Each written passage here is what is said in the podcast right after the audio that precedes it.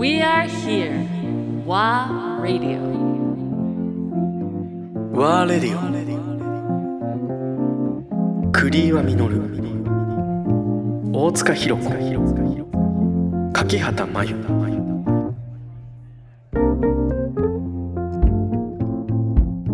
時計回り私です ちょうど今雨降ってきたんで。種村末広さん雨の日はソファーで散歩っていうのがあるんですけど、うんうん。種村末広さんっていうのはもともとドイツ文学者です。で幻想文学とか神秘学の学者さんなんですけど、えーと渋沢達彦さんなんかとも交流のある人たちでもう亡くなって久しいんですけど晩年はね江戸文化とか、えー町の文化についてエッセイをたくさん残していてこれも本当最晩年のエッセイ集なんですけどもうまさに雨の音がする。雨が降ると必ず読みたくなる本がまずこれなんですね。でなんかこう読んでると無音も音じゃないですか。ふっと音が消える瞬間とかあるんですよ。読んでると。うん。雨の音すら消える感じがあってでなんか本当神秘学的なところもあるのでなかなか面白い本でもうボロッボロですけど何回も読んでますね。へえ種村さん本当すごい何回も読み込まれた感じがいいですね。で自分の前の店に置いてあったのでちょっと茶色くなってるっていう。味が出てます味が出過ぎじゃないかっていう感じですかね。なかなかおすすめですよ。えーちょっと読んでみたいです。種村さん、いいですね。もし今日読みたい方はお持ち帰りください、いいんですか？ぜひ。ぜひもう完全にこれ雨の音です私は。えージャズというより雨の音ですね。はいはいなんか雨の日って例えばジャズとかだと昔若い頃でキーズ・ジャレット聴いてたんですよ。あケルンいいでコンサート。すねうんうん。まあベタって言えばベタなんですけど。最近あんまり聴いてないっていう、うん。この年とともに変わってくるん。ですよね、うん。雨の時の音って。確かに変わってきますよね。変わってきません変わってきます変わってきます。雨の時に流したい音とかって違うでしょ、うんねそうですね。そうそうそう。昔はもう若い頃なんかキース・ジャレットのケルンコンサート聴いてる自分がかっこいい的な。ああ 二枚組で。そうそうそうそう。もう最近はそれがなんかそんな自分がトゥーマッチになってるっていう。ああ。まあでも確かに最近文句とか変わってき聞いてるかな雨の日。うん。へープロレスのへー。ですね。すごく聞いてる。雨の日なんだろう。何聞いてたかな？なんか最近は最近なん何聞いてたっけな？なんかよく高校生の時こうあの帰り道雨が降ってるとあのトットロングレンとか聞いてうん。帰ってましたうん。ねアイス・オブ・ザ・ライトとか。あのなんだっけ。なんなんとかう Wouldn't 何 Difference。ちょっと忘れちゃったんですけど。とか聞いて帰ってましたね。あの、 Something/Anything、あのアルバムがすごい好きなので、なんか帰り道雨が降ってたら大体それ、まあ、かけてましたね。まあそういうのがラーメン上がっちゃいましたけどねほんと、あっという間に上がっちゃいましたね。あっという間に上がっちゃって、うん。じゃあお題変えましょうかはい。どうぞ柿原さんどうしよう。ど、どれにしようかなと。ちょっとじゃあ、一番最近のマイブームの一冊にします。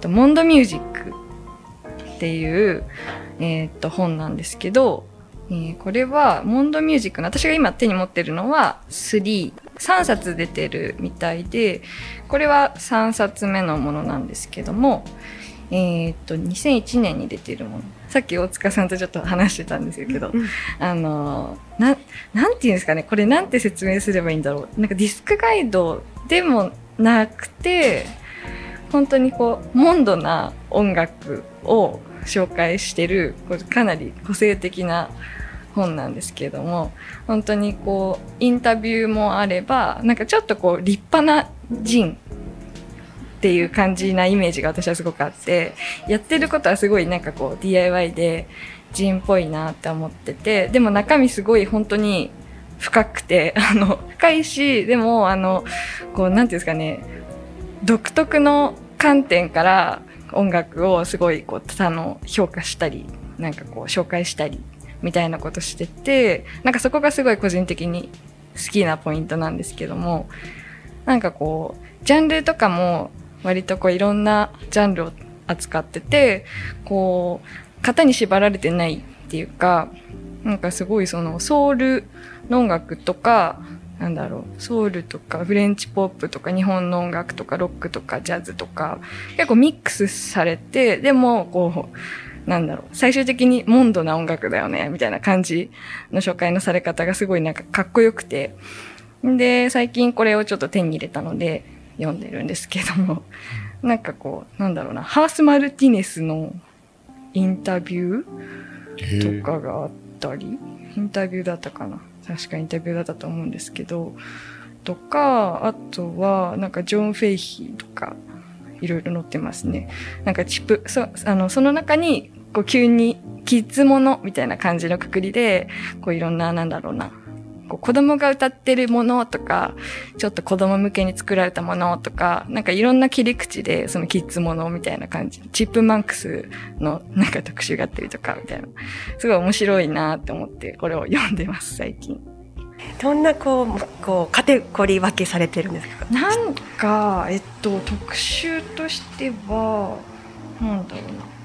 こうディスクレビューなんかこうアメリカっていうテーマとかでディスクレビューがあったりするんですけど、こうなんかその書いてる方がこうこれがアメリなんかアメリカってこうだよねみたいなとかアメリカっぽい音楽みたいなとかなんかこれってすごいアメリカを象徴したような音楽だよねみたいなとかなんかすごい本当にあのその人の感感性でこう書いてる感じがなんかこういいなと思ってこうディスクガイドとかってやっぱどうしてもこう割とこういう音楽でみたいなとかもうなんか割ともメローななんとかがいいとかなんかそういう割と決まった文句が多くなったりしてるもの多いかなって思うんですけどなんかそれとはまた全然こう次元の違った話をしてるというかなんかこうすごいそのアルバムについての話をしてるんだけれども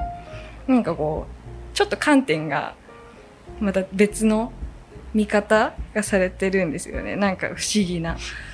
それがなんかこう読んでてなんかディスクガイド読んでるんだけどディスクガイド読んでない感じっていうかなんかすごい気になるそのアルバムはすごい気になる書き方してるんですよ、でもそのあまりにも結構マニアックなレコードすぎて聞きたいのに言ってない。もうどこにも出てないんですよ。余計気になっちゃう。さっきのハース・マルティネスとかって今日本活動してるんですかレコード出してます？ハース・マルティネスどうなんですかね？なんか。自分なんかイン東京のライブ版しか知らないけど。えっとどうなんだろう？ちょっと私もそれわかんないんだけど。っていうくらい結構なんか。そうですよね。ね知る人ぞ知る的な感じなのかしらね、うん。本全体がもしかねしたら、そうですよね。ね。そうなんですよね、なんかちょっとこれ言っていいのかわかんないんですけどなんかこの本を書いてる小柳帝さんって方がいてその方があのよく私が働いてるお店レコード屋さんとかに来てらっしゃって。でそれでなんかこうその流れででしかもその小柳さんって方が私の友達のお父さんなんですよ。友達のお父さん？そう友達のお父さんってことを知ってえ？みたいな感じで。でそれでこの本を書いてるのを知ってあそうなんだって思ってちょっとこっそりそうなんだっていう感じで見てたんですけどでこの間あのちょうどこれを買ったよっていう連絡を友達にしたら「あお父さんに言っとい言っちゃった」みたいな感じの連絡が来てでこの間お店で会った時に「あのなんかありがとうございます」みたいなおなんかお互いあ「みたいな感じのちょっと恥ずかしいなんかお互いちょっと恥ずかしいみたいな感じのやってでもすごい勉強させていただいてますっていう。話をちょっとしました。そういう人が全編監修してるってことですか？なんかこれを作ってる多分あのあメンバーの方の中の一人。一人なんですけども、うん、でもすごい面白い。面白い。